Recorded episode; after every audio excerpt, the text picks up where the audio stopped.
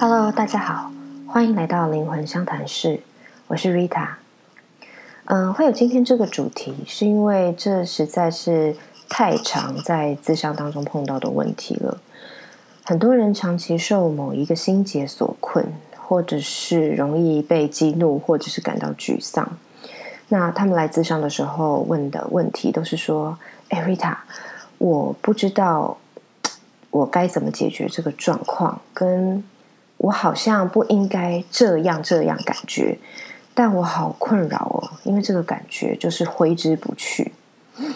那我也听过另外一个个案跟我说，他此生最大的心愿就是成为一个心如止水的人，然后问我说：“ 我应该怎么做到这个境界？”那因为真的，他说他太苦了，每天早上这种不舒服的感觉就萦绕着他，然后好像被绑架，然后每天。都这样，然后不知道该怎么放下。那所以困在这种状况的时候，到底该怎么办？我想，呃，很多朋友应该也都有这样的经验，或是现在正在这个负面情绪里面，它就如影随形，阴魂不散，然后你好像就是没有办法逃到任何地方。那我想先说答案，我们该怎么处理负面情绪呢？最好的处理方法就是你根本不要试着处理。当你想处理的时候。你就输了。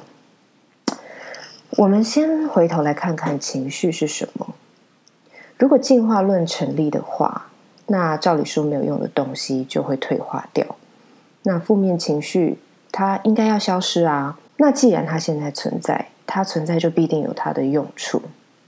这几年呢，我对灵魂的研究，我发现说情绪是一个珍贵的资源，因为大多数的人并不是。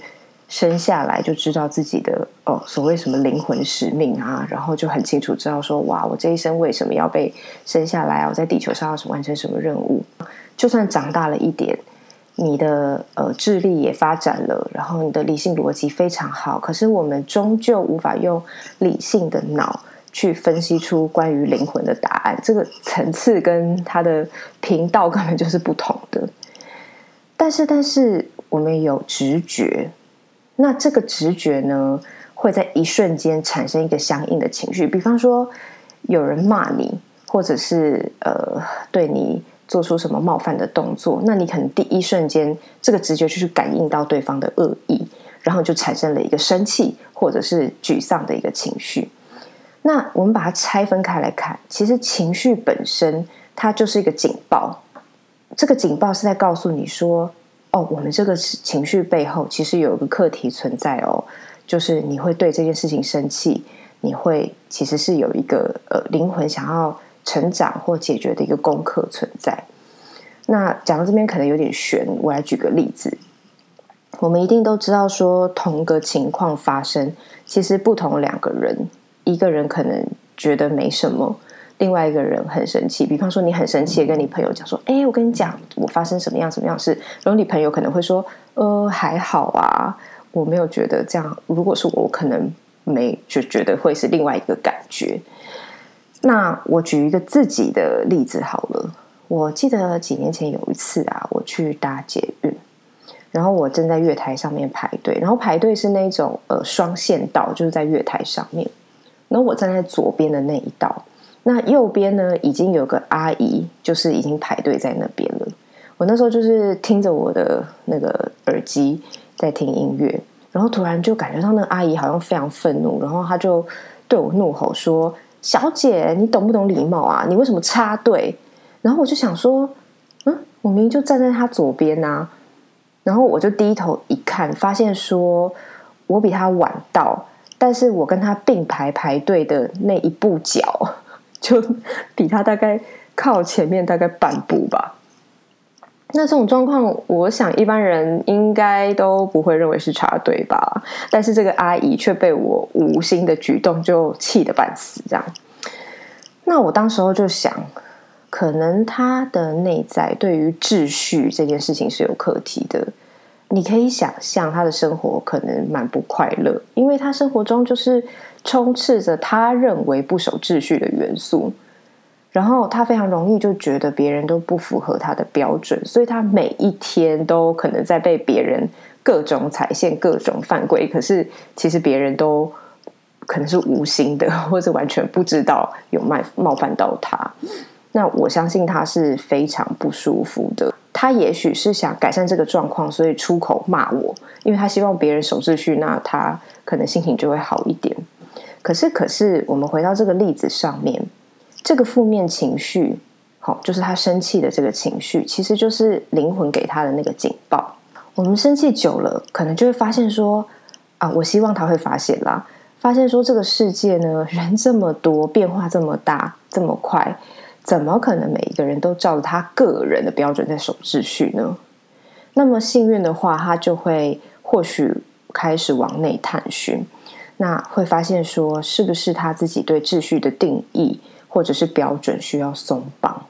那这些严格的标准又是从哪里来的呢？可能是他小的时候父母给他的教育，那也有可能他曾经受到一个令他印象非常深刻的失败经验。啊，也有可能是上辈子留下来的一个印记，也有可能全部都是。那是整个是串起来，是对他来说是一再一再的一个提醒。那这些可能就是他的灵魂非常想要学会的功课。那如果没有这个负面情绪的话，这位阿姨也就没有机会去发现说：“哦，我这里有课题需要被看见。”所以呢，我们回到主题上，就是我们真的需要。处理负面情绪吗？其实我们刚刚讲了，它就是一个警报。你处理警报器要干嘛？